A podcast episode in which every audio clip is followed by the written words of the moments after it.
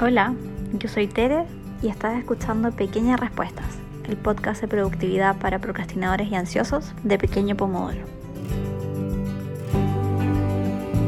En el episodio de hoy vamos a hablar de hacks para la gestión del tiempo, en particular de seis que de verdad funcionan porque son diferentes a todos los demás. Es súper común preguntarse a veces cuando vemos a otras personas que parecen súper productivas, ¿cómo lo hacen? Eh, de qué planeta vienen, por qué les sobra el tiempo y a nosotros no. Lo bueno es que adaptando los métodos que les vamos a entregar hoy día, ustedes también pueden convertirse en una persona súper productiva que además tiene tiempo para descansar. Si lo vemos en perspectiva, ser más productivo también puede ser manejar de mejor forma el tiempo. Bajo esta estructura la idea es trabajar de forma más inteligente, no más duro más horas. De esa forma se puede hacer mucho más en mucho menos y tener espacio de sobra para descansar. Hack número 1. Parece obvio, pero todo tiene que venir con fecha de entrega. Es muy fácil procrastinar si no sabes para cuándo tienes que entregar tu tarea o tu trabajo. Si además no tienes fecha, es imposible dar un espacio real en tu mente y también en tu planificador. Esto pasa mucho con las tareas para las cuales no hay una fecha real de entrega, por ejemplo, un examen de grado, una tesis.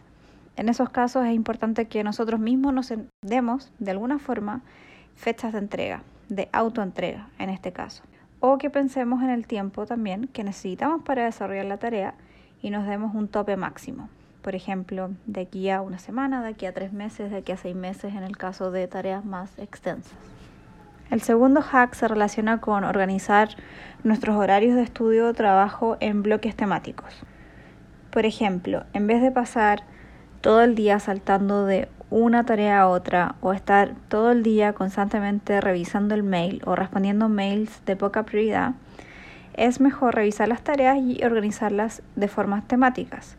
Por ejemplo, pueden organizar según tareas similares como escribir, investigar, leer, etcétera, lo que sea que tengan que hacer. O también lo podemos organizar en base a tópicos en particular. Por ejemplo, una materia. Si tengo distintas materias y son estudiantes y tengo distintas materias para estudiar en una materia. Si trabajan con clientes, quizás hacer todas las tareas pendientes para un cliente, cliente por cliente. Después, cuando tengan esto listo, pueden programar su trabajo según la categoría que escojan, evitando el multitasking o la multitarea, porque de hecho esto, que lo vamos a conversar un poquito después, les va a ahorrar mucha energía mental y también por supuesto va a mejorar la calidad de su trabajo. El hack número 3 es pasar de la mega tarea a la mini tarea. Lo hemos conversado con muchos alumnos en clases grupales y también privadas, que esta es una de las cosas que más les cuesta a las personas. En general, cuando vemos que un proyecto es demasiado grande, eso nos puede paralizar y empujar a procrastinar, pero esto se arregla simplemente aprendiendo a dividir las tareas en tareas más pequeñas a menudo lo primero que se van a preguntar es qué tan pequeña o qué es una tarea pequeña. En este caso, siempre diría que una tarea pequeña es una acción que pueden completar en una hora promedio, entre media hora y una hora. Si la tarea es más larga que eso, pasa a ser una tarea mediana o una tarea grande. Y básicamente no hay nada de malo con las tareas medianas o las tareas grandes, pero tenemos que estar de acuerdo en que en general nos va a ser muy difícil estar concentrados durante horas y horas sin parar. Por lo tanto, la mini tarea también se condice o va relacionada a la cantidad de tiempo que cada uno de nosotros puede estar concentrado. Por eso me parece que 25 minutos, que tiene que ver también con, por ejemplo, el método Pomodoro de trabajo, de gestión del tiempo, un Pomodoro suelen ser 25 minutos, es la unidad perfecta. El hack número 4 se relaciona con las pausas. Yo creo que las pausas sí son nuestras amigas. Previamente les había mencionado muy por encima el método Pomodoro, pero creo que es un método que es bastante bueno para todas las personas porque se configura en base a periodos de trabajo y periodos de descanso o pausas. En general el método Pomodoro se trabaja con 25 minutos en los que me concentro en alguna tarea, 5 minutos de los que descanso.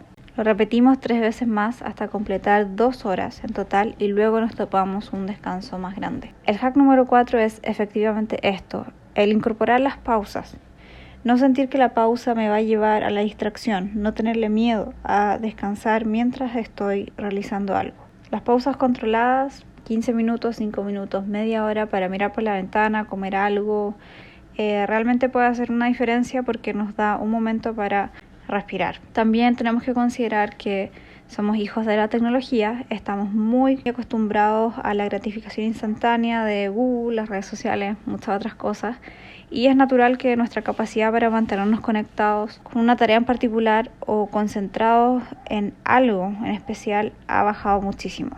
Entonces no hay que olvidar eso, hay que incorporarlo y en el fondo ver cómo lo incorporo como mi amigo, no como mi enemigo. El hack número 5 es decirle adiós al multitasking o a la multitarea. La idea de dejar de hacer muchas cosas al mismo tiempo eh, se basa también en que hay varios estudios que confirman que, aunque creamos que no es así, no somos capaces los seres humanos de hacer varias cosas a la vez, pero hacerlas bien. Entonces es mejor hacer una cosa, entregarla, saber que quedó lo mejor posible, que ya no tenemos que volver a pensar en ella y luego tomar la actividad que viene después. El hack número 6 tiene que ver con el celular, las notificaciones, principalmente de redes sociales, mensajería y los emails.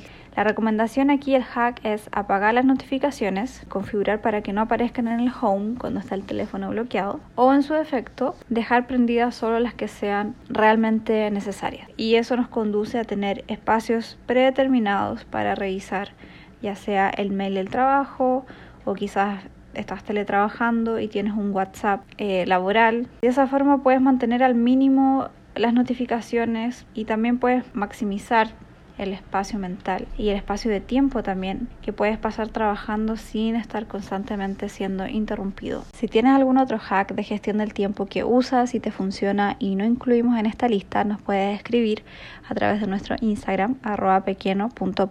Si quieres contarnos alguna anécdota de productividad o procrastinación o tienes algún problema o pregunta que te gustaría que respondiéramos de forma anónima en nuestro siguiente episodio, también nos puedes dejar eh, la información o el contacto a través de nuestros mensajes. Acabo de escuchar Pequeñas Respuestas, el podcast de productividad para procrastinadores y ansiosos de Pequeño Pomodoro. Si te gustó, suscríbete o compártelo con alguien a quien le pueda servir.